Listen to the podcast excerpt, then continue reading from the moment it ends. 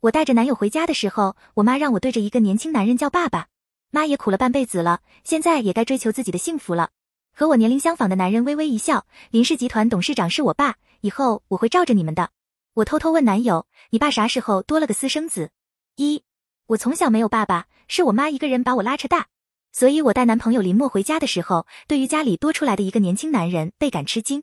你妈不会是看不上我，又给你找来一个男的相亲吧？林墨面露担忧的问我。我笑着打了他一下，不可能的，我妈同意我们在一起。简单寒暄过后，我妈面露尴尬，脸都红了，但她还是说出了让我接受不了的话：“圆圆，这是你林叔叔，也是你以后的爸爸。”我差点惊掉了下巴。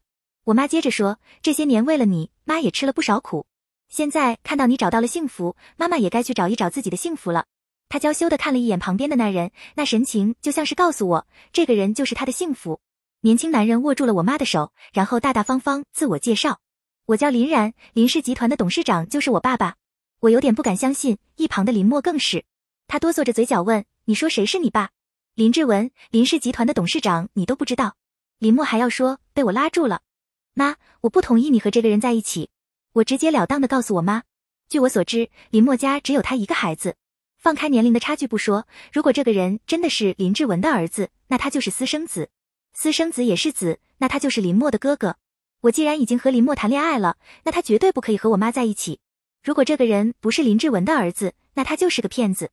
我家里家底不薄，他那么年轻阳光，接近我妈这个小五十的老太太，目的是什么？目的不言而喻。这样的人更是不能要。我目光灼灼的盯着我妈，可能是觉得在未来女婿面前，因为这些事情和闺女争执不太好，她把我拉进了卧室。圆圆，妈不是和你开玩笑的，妈是真的喜欢他。我感觉事情有点不妙，我一向内敛的妈居然就这么轻轻松松说出了喜欢二字。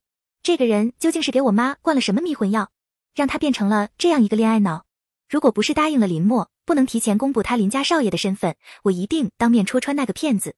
可是现在我又有了新的顾虑。大家大族的有个把私生子不是什么稀奇事，想到这个我就有点瞻前顾后起来。我问道：“你知道他的底细吗？你知道他接近你是为了什么吗？”可能是我声音大了一些，我妈紧张的示意我小声。她说他是林氏集团的公子，妈去查过了，林董确实有一个和他年纪差不多的儿子，但是妈不在乎他家里什么情况。你看咱们家也不是缺钱的家庭，妈只是喜欢他这个人，他懂得尊重我，你知道吗？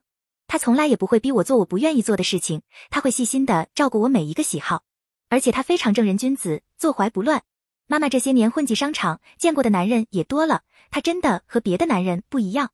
我有点哭笑不得，我这个经历了半生风雨的老妈，现在居然像一个被爱情冲昏头脑的小姑娘一样，向我诉说着她对这个男人的爱恋。那我也不同意你和他在一起，虽然但是该泼冷水的时候，我也不会手软。妈，你有没有想过，他如果真像你说的那么好？他年轻有钱，模样不差，想找什么样的小姑娘找不到？为什么非要找你这么一个差不多可以当他妈的人？他缺少母爱吗？我知道你要强了半辈子，也想找个人疼你爱你，可是你也得仔细想想，你这么多年杀伐决断，怎么到这里就糊涂了？他，我脸上火辣辣的一疼，整个人被打了一个趔趄。我妈居然打了我一个耳光。她看着自己甩出来的手，也怔怔的待在那里。半晌，她才开口：“这是我自己的事情，还轮不到你教训我。”如果你担心妈妈再婚会影响你的继承权，那你放心，该是你的那一份少不了你的。但是我的事情也不需要你管。当初我没有反对你和林墨在一起，那你也不要干涉我的感情。我捂着被打肿的脸，眼泪不争气的流下。我不为了什么继承权，我只是不想我妈被别人骗。说完这句话，我拉着林墨头也不回的离开家门。二，我问林墨，他真是你爸的儿子？林墨有点为难，我也不敢确定了。刚才我和他闲聊，他出生的时候正好是我爸下乡那几年，所以林墨没有说下去。但是我已经懂了，就是说这个叫林然的人真的有可能是林墨爸爸的私生子，只不过都没有人知道。我感觉头有点疼，我回去问问我爸。你怎么问？我话还没说完，林墨钻进车里，一脚油门就跑了，那感觉像发泄。傍晚的时候，林墨来找我了，他眼角一片乌青，嘴边还挂着血渍，他不是我爸的儿子。林墨兴高采烈，顾不上咧起的嘴角让他疼痛。我心疼的看着他的脸，你怎么问的？直接问的呗。然后就被打了。就连我妈也和我保证，我爸绝不是会做那种事的人。既然如此，那个叫林然的人接近我妈的目的就不言而喻了。为了钱傍富婆，可笑我妈这个恋爱脑还想给他生猴子。我咬牙切齿的跟林墨说：“我一定不能让那个狗男人如愿。”林墨也附和着：“敢败坏我林家的名声，就算你要放过他，我也不会轻饶他。现在的问题是我那个恋爱脑的妈，怎么让他看清那个男人的真面目才是最重要的。生活还得继续，但是当我第二天去了公司的时候，我才知道我妈被他洗脑的有多厉害。我被保安拦在了门外，秦总说了，以后不许您再进公司。我又去了生产加工厂，也是一样被拦下。”就在我和门卫争执的时候，一辆保时捷停在了门口，那是我妈的车。林然先从车上下来，然后屁颠屁颠的绕过车头，来到另一侧给我妈开车门，还不忘把手放在车门框上，防止我妈碰到头。他们幸福的对视了一眼，我只觉得浑身鸡皮疙瘩都起来了。这又不是拍电视剧，哪个正经搞对象的会整这些玄乎套？见我站在门口，我妈一张微笑的脸立马拉下来。这里已经由你林叔叔接手了，我才是你亲闺女。我不禁大喊。都见不得你亲妈好，你还算什么亲闺女？眼看着我们又要吵起来，林然环着我妈的肩膀劝：“别为了我伤了你和孩子的和气。我初来乍到的，孩子不认可我也是正常的，我能理解。”呵，好一个难缠！一会儿林家的下属企业就要过来谈合作了，要不就让圆圆一起吧，也给我一个让圆圆了解我的机会。我刚想拒绝，林默的电话恰巧打了进来：“你跟他们去。”我不明所以，但也照着林默说的做了。合作企业很快就来了，为首下来的胖男人对着林然点头哈腰，满口少爷少爷的叫着。一起跟着的一群人都对林然肃然起敬。大家都知道林氏只有一个少爷，那可是商业巨头的继承人啊，谁敢小看？林然笑着应对：“以后我和秦总就是一家人了，咱们两家合作，以后互利共赢。”我站在我妈身后翻了一个白眼，冒牌货，在这里装什么大头蒜？眼神掠过对方人群，一个普通员工模样的人正在对着我做鬼脸。仔细一看。不是林默是谁？我只知道林默在他家里一个小公司工作，说是为了在基层锻炼他，对外也没有公布他的身份，却没想到正巧就是这一家。有少爷作保，我们没什么可担心的。胖男人笑的眼睛都看不见了。我记得林默说过，他工作的这家公司一直处于亏损状态，家里一直有合并撤销的打算，没想到让林然设计了这么一道。也对我家不缺钱，但是缺名。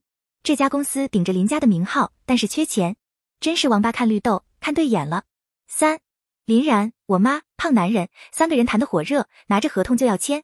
在一旁的林默慢悠悠的站出来，徐经理，这样的合作不需要总部审批吗？我妈拿着笔的手顿了一下，对呀，你要不要和你爸说一声啊？看来我妈的理性还在，毕竟摸爬滚打多年，这点警惕性还有。我是瞒着我爸和你在一起的，如果他知道我偷着帮你的公司，肯定会阻止我们。反正我是他儿子，等到木已成舟，他也不会把我怎么样。我妈警惕的神情顿时化作柔情蜜意。本来胖男人也有点顾虑，听他这么一说，立刻释怀。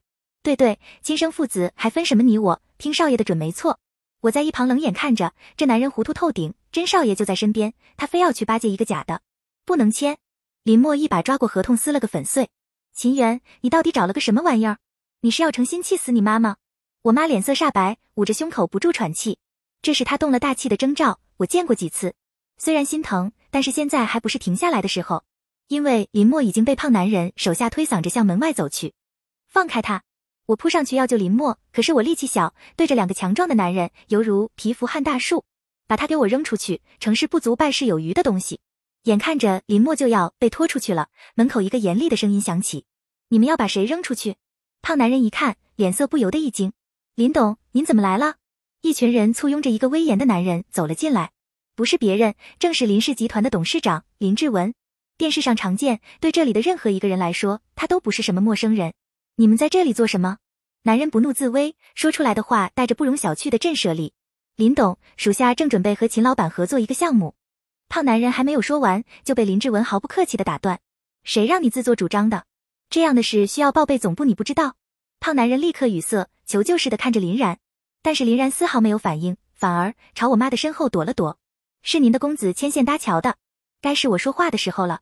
我指着只露着半个身子的林然说：“您的公子说这点事情他自己做主，您不会怪他。”我又指林墨：“您的这位员工提议报备总部，这不就被按在地上了？”林志文看向林墨的时候，脸色立刻阴沉起来。那是他的亲儿子，现在被人像捆猪一样按着，他怎么可能不心疼？让我奇怪的是，他并没有说明林默的身份，只是让人把他放开。胖男人不敢违抗，只好照办。你说这笔买卖是我儿子谈下来的，他在哪里？让他来见我。这话一出，我妈和胖男人都齐刷刷的看着林然。其实也不光是他们俩，在场的许多人都把目光聚集到了我妈的身后，林然的身上。大家一定都很奇怪，他一个大活人就站在那里，难道林志文看不见？我妈侧身让了让，轻推着林然的胳膊，示意他上前。林然推推搡搡，扭捏着不出来。快去啊，小林总！对啊，我们能不能拿到这笔生意就看你了。员工们接连发声。我看了林默一眼，他满脸都是看好戏的样子。怎么了？自己的爸爸都不敢见了吗？还说什么要罩着我们？我妈瞪了他一眼，摆出了丈母娘的气势。你这个孩子怎么说话呢？接着他转头又对林然说：“你就当为了我，要不然我们公司可真就丢脸丢大了。”林然深吸了一口气，定了定神，昂首走了出去。他居然真的敢出去！我和林墨交换了一下眼神，他也和我一样吃惊。四，林然走到林志文面前，微微鞠了一躬：“爸。”他开口一个爸，把林志文吓了一跳。小伙子，你可不要乱叫。我一辈子洁身自好，从没干过伤风败俗的事，你认错人了吧？这时候人群已经有些骚动，不少人开始窃窃私语起来。林然却不为所动，继续说道：“您可能忘了，在二十五年前，您下乡快结束的时候，认过一个干儿子。”林志文表情严肃的深思着，半晌才豁然开朗：“对对，是有这么回事。我记得那时候那个孩子还救了我的夫人。当初您夫人怀着身孕，被一只野狗追赶，是一个三岁的小孩子拿爆竹吓跑了狗。”还因为这个被那只野狗咬了一口。林然说着，慢慢撸起了袖子，露出手臂上一个痕迹暗淡的疤，虽不明显，面积却大，依稀可以看出是被什么东西咬过的齿痕。林志文满脸震惊，颤抖着手抚摸上林然的胳膊。当年那个孩子就是你？是啊，林叔叔，当年您还认我做干儿子来着。林志文一把将林然拥进怀里，老泪纵横。当年我在你老家下乡五年，快要离开的时候，你婶子来接我，却不成想差点被野狗咬了。如果不是你，他们母子恐怕就都要危险了。林然拍着林志文的后背安慰：“当年我妈就是生我的时候难产没了，我不想再看到弟弟没了妈妈。”在后来的对话中，我惊恐的发现林默他爸已经俨然把林然当做了自己的儿子，还因为林然和他爸爸搬家失去联系以后没能给林然提供帮助而懊恼不已。听到林然的爸爸再婚生子，后妈对他苛责虐待，林志文也气得咬牙切齿。和我一样震惊的当然还有林默。不过自始至终，林志文都没有要公布林默身份的意思，这让我有点摸不到头脑。晚上，林志文叫林默和我回去吃饭，一路上我担心的问，会不会也有林然？林默胸有成竹，不会，要不然当时就会让我们认识。果然，知父莫若子。在饭桌上，我才知道认干儿子不过是当初的一句玩笑话，没成想林然一个小小的孩子竟然当了真。现在林家家大业大，更是不可能轻易就认可这样的关系。更何况二十多年不见，谁都不知道这个叫林然的孩子到底还是不是当初的赤子。可是他打着咱家的旗号到处招摇撞骗。林默忍不住开口，他说的没错，而且是关我家，我羞愧的无地自容。可能是看出了我的窘迫，林默爸爸没接着他的话题说，现在还是不要让他知道你的身份，先观察一段时间再说。无关痛痒的事情，咱们可以提供帮助，花点钱那都是小事。如果真伤了咱们的声誉，那我也顾不得当初的情分了。对于林默的爸爸，我是心存感激的。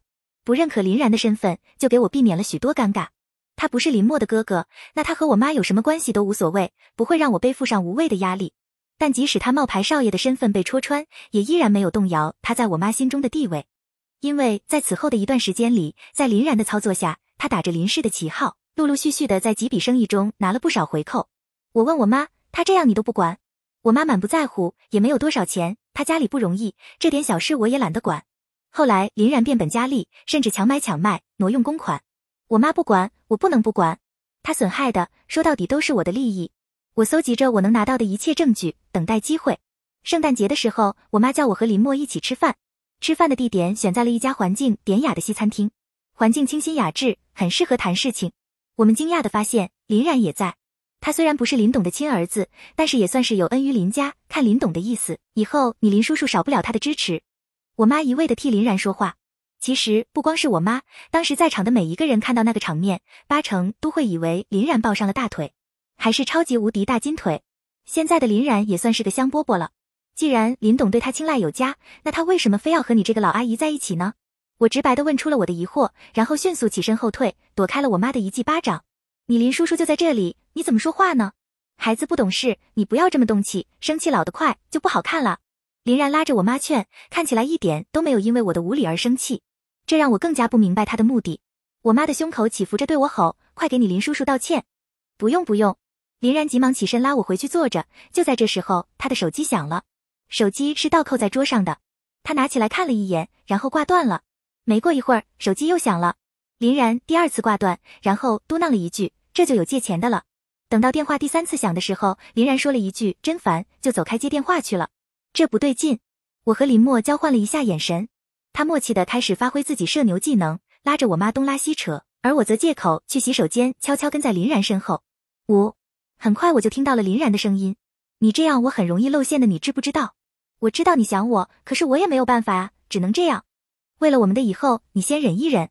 好了好了，我最爱的还是你，你别闹了，我得赶快回去。我争取早点回去陪你。我本来想掏出手机录一段，可是他挂断的太快，就这几句话的功夫，我也根本来不及。为了不让他怀疑，我磨磨蹭蹭在洗手间里半天才出去。林默和我妈的谈话已经变成了针对我的批斗会。圆圆就是任性一点，我让着她就好了。你也不要太惯着她，让她蹬鼻子上脸，以后吃亏的是你。她除了任性一点，脾气大一点，也没有什么别的毛病了。你不知道她不会做家务，还不喜欢洗袜子。阿姨，你说的是真的？圆圆居然不洗袜子，你俩说够了没？我的出现让他们瞬间闭了嘴。林然在低头发信息，我肚子不舒服，不吃了。我起身就走，林默乖乖跟在我的后面。你说我的坏话说的挺开心啊？我拧着林默的耳朵质问他，他赶紧求饶，我那不是权宜之计吗？快说说，你都听到什么了？我跟他原原本本复述了我听到的话，他吃惊到说不出话来，半天他才伸出一个大拇指，这哥们儿行啊，厉害，能屈能伸，为情献身。我照着他后脑勺就给了他一个大笔兜，整个一下午我都异常烦躁，我痛恨自己为什么没有提前打开录音，如果能让我妈听到林然说的那些话，以我妈的脾气，估计她的脑袋就要当场开花，明摆着就是把我妈当猴耍，我居然找不到办法戳穿她的阴谋。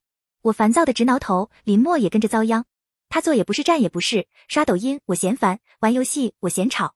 最后没办法，他提议，要不我带你去泡温泉吧，放松放松。你再这样下去，就要去看精神科了。我不想去，却拗不过他。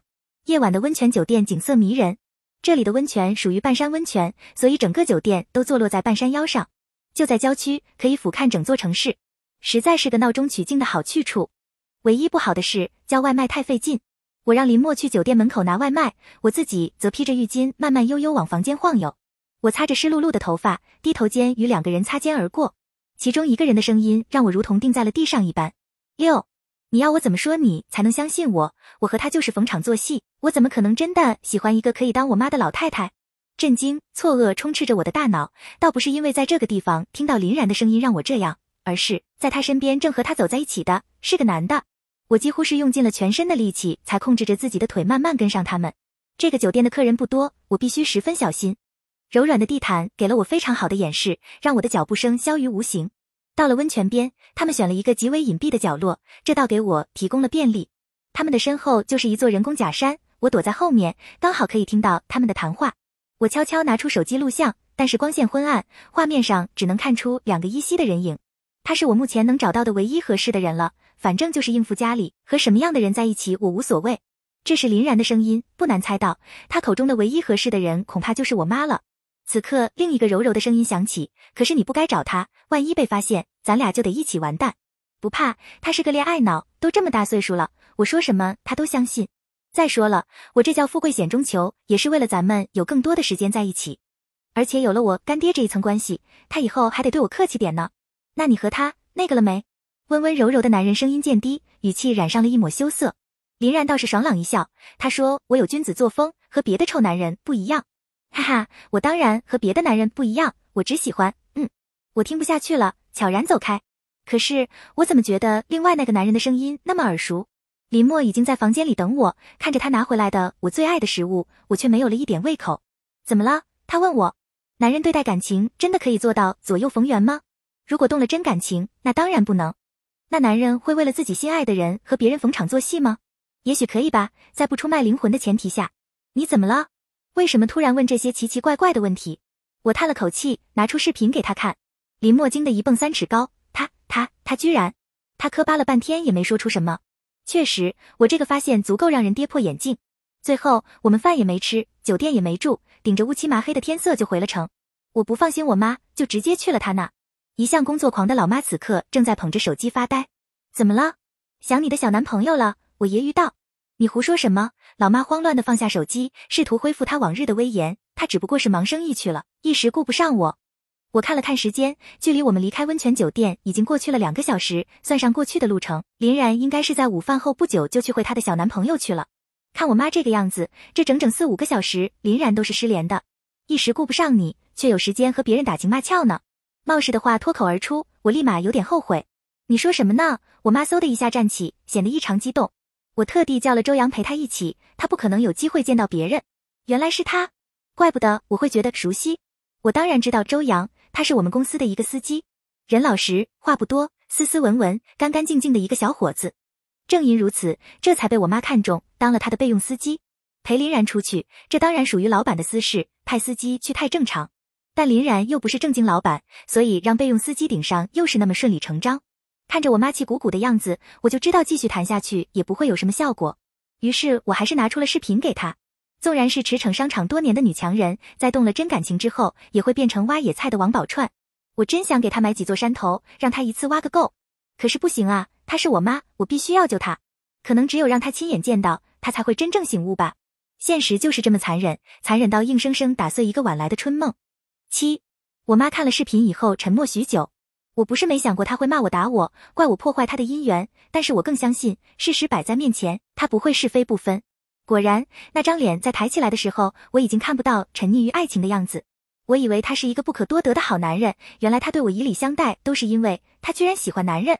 其实作为局外人，我一下就看出来了，只不过你当局者迷。现在像他这样的人多了，白白祸害了许多好女孩。别人怎么样我管不着，他敢祸害我，那就不要怪我翻脸不认人。可是他和林家，我故意表现出担忧，没想到我妈的决心倒是不小。他和林家怎么了？干儿子而已。做出这么丢人的事，林志文那么精明的人会替他遮掩。我把我收集到的证据拿出来，问他你想怎么做？我妈想了想，多少还要顾及一下林家的面子，这个事不能由我揭发出来。过段时间就是跨年夜慈善晚宴了，今年应该是林家主办，到时候我妈对我叽里咕噜说了一堆，可是我却犯了难。我家的公司规模不够，没有参加慈善晚宴的资格。这个不难，林然不是林家的干儿子吗？我倒要看看他有没有这么大的面子。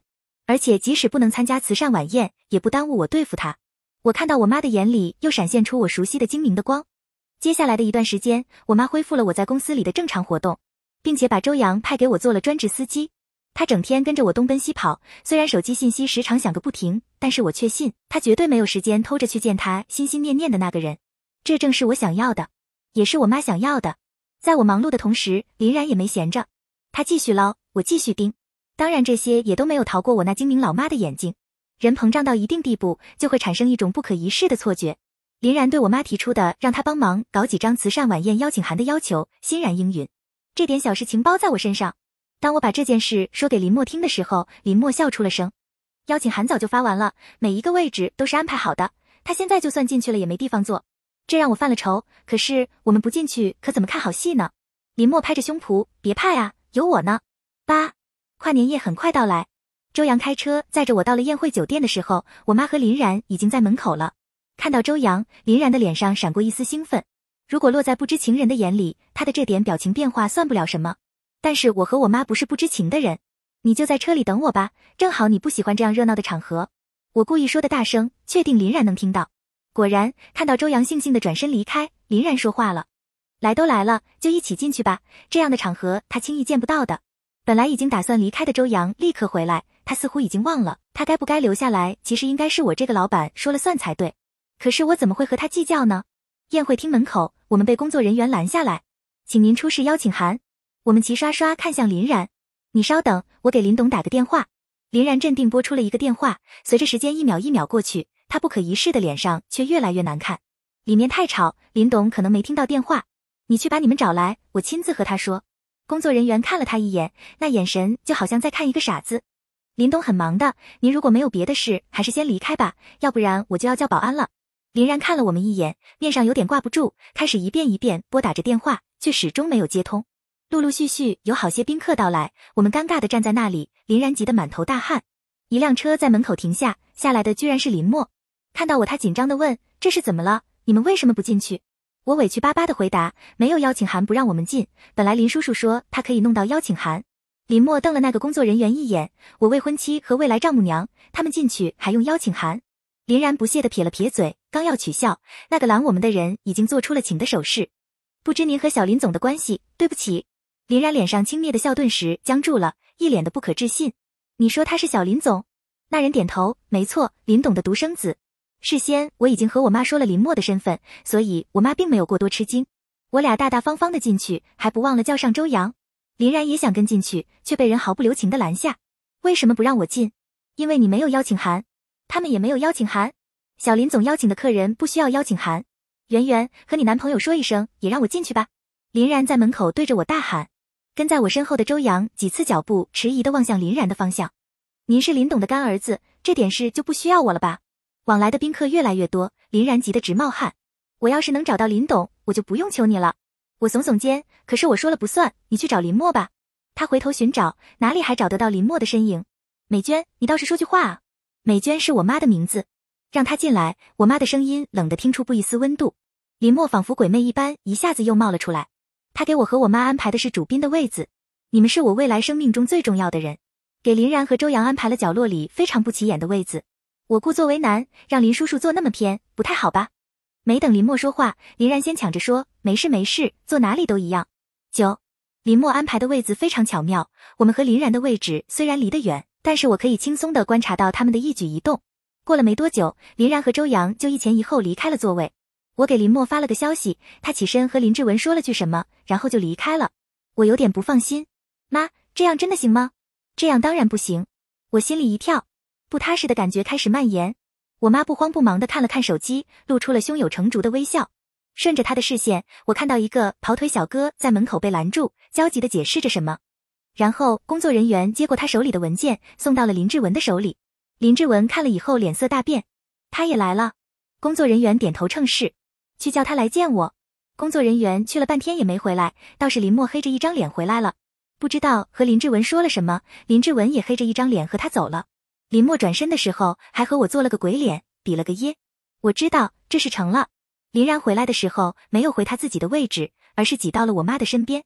他拉着我妈的手，说着撒娇的话：“刚才我干爹可能对我产生了点误会，你去帮我解释解释，好不好？”我妈坚定地抽出了自己的手，甚至没有正眼看他。我看你才应该向我解释解释。手机打开，上面正是林默从监控室调出来的，他和周阳在角落里贴贴的画面。画面对着一面墙，墙上只有一幅画。你以为这个位置没有摄像头不会被拍到，可是你忘了，在对面的墙上正好有一幅画，而这幅画它想有一个单独的监控摄像头。你们映照在玻璃相框上的身影，恰好被那个摄像头拍了个完完整整。宴会厅里声音嘈杂，掩盖住了视频里的声音。可是即使没有声音，只看画面，那也是秃子头上的狮子，明摆着的。林然脸色灰白，哆嗦着嘴唇说：“那不是他。你还要我拿出更多的视频吗？”只要你们不是隐身过去的，总有摄像头拍得到。林然不说话了。我妈接着说：“大家都是成年人了，不要搞得面上太不好看。”到了慈善拍卖的环节，宴会的气氛热烈而欢畅。林志文站在台上激昂发言，引人注目。林然看了一眼台上，低声说：“我承认我骗了你，我接近你有我自己的目的。可是如你所说，大家都是成年人了，给彼此一点面子，大家好聚好散，别让别人难堪。”他故意朝台上抬了抬下巴，一直要给林家留点面子。我妈浮起一丝冷笑，没有理他。拍卖已经开始，本不属于我们这一桌的林然尴尬的站在那里，走也不是，留也不是。我在我妈的示意下，跟着叫了几次价，并没有真正拍下。等到出现在监控里面的那幅画被拿上来的时候，我妈用眼神告诉我可以下手了。最后，我以五十万元的价格拍下了那幅画。你让我拍这个干什么？我问我妈。挂公司里去，让我曾经的恋爱脑长长记性。这是最后一件拍卖品了，晚宴进入了尾声。你到底想要怎么样？林然终于忍不住了，起码你要把黑了我的钱吐出来，然后在这个城市里消失。我可不想再看到你这张脸，我怕自己忍不住吐出来。不得不说，我十分佩服我老妈，遇事决绝，一点不拖泥带水。不可能，我干爹在这里，你能把我怎么样？我干爹说了，我和周阳的事是我们的自由，他不干涉。哦，不干涉。我妈眉尾一挑，那你败坏了林氏声誉的事，你说他干涉不干涉呢？据我所知，林董可是最看重声誉的人呢。林然彻底蔫了，整个人颓然无力，一个字也说出不出来。别等着我起诉你。十，在此我需要澄清一件事情。台上的林志文突然说道：“二十五年前，我认下过一个干儿子，后来这个孩子随着他亲生父亲搬家，从此失去联系。最近这个孩子回来了，但是他借我林氏的名号做了许多损人利己的事，给我们林氏的信誉造成了不好的影响。现在已经有人把举报信递到了我的手上。他举了举之前收到的文件，继续说：“如果这件事我不知道，那这个黑锅我背也就背了。但是现在我既然知道了，就绝对不允许这样的事情继续下去。”林然，林志文突然高声叫林然的名字，本就失神的他被吓了一个机灵。你的这些烂摊子，我来给你收拾，就算是报答你当年的帮助吧。你拿走的那些钱足够你成家立业，从今以后你和我林家也就没有什么关系了。大家的目光齐齐聚集到林然的身上，他想说什么，可目光扫过还亮着的手机屏幕，最终什么也没说出来。十一，自那以后，林然就消失在了我们的视线里。周阳也辞职了，那幅画静静地挂在我家公司的走廊里，每次进出都会看到。我妈恢复了她往日的风范，好似这一场与小鲜肉的纠葛不曾存在一样。只有我知道，年轻时被我亲爸伤，现在又被骗，他的心里一定不好过。我只能时常带着林墨回家，有我们的陪伴，他可能会好过一些。你们啥时候结婚生个孩子？我妈冷不丁的冒出一句。正在大吃特吃的我俩齐齐愣了。我说你俩啥时候生个孩子给我玩？公司我不管了，你们去管。我只想整个小孩陪我玩。我妈又重复了一遍，而且说的更加清晰明了。林墨看着我，眼中透露出渴望。我吓得放下筷子夺路而逃，留下他们两个哈哈大笑。可是我没吃饱，我饿啊！回到我自己的小窝，我点了个外卖。门一打开，我吓了一跳，林然的脸赫然出现在我的面前。你不是走了？他不好意思的挠头，怎么走啊？他家在这。那你怎么混成这样？我上下打量着他。你说那些钱吗？都给我弟弟了，结婚娶媳妇，没了我爸的压榨，我也算是活得轻松。我的脑海中瞬间浮现出当初在温泉酒店听到的对话，应付家里可能不完全是要找一个人结婚，更重要的是弄到钱给他弟弟吧。我从小没有妈，我爸对我也不好，知道我这个毛病之后，更是不愿意搭理我，除了和我要钱，就是骂我让他丢了面子。现在我拿了那么多钱回去，他也心满意足了，反正他心里只有他小儿子，我怎么样他都无所谓。那天他和我说了许多，甚至客户催单他都没有离开。我对不起你妈妈，不管我怎么样都是我错了。希望你能替我转达歉意，这是他那天临走前最后一句话。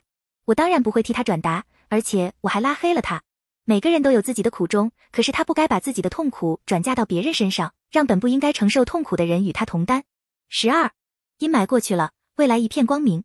我只希望我的妈妈终能找到自己的幸福，也希望我和林墨能一直幸福，还有你们每一个人都幸福。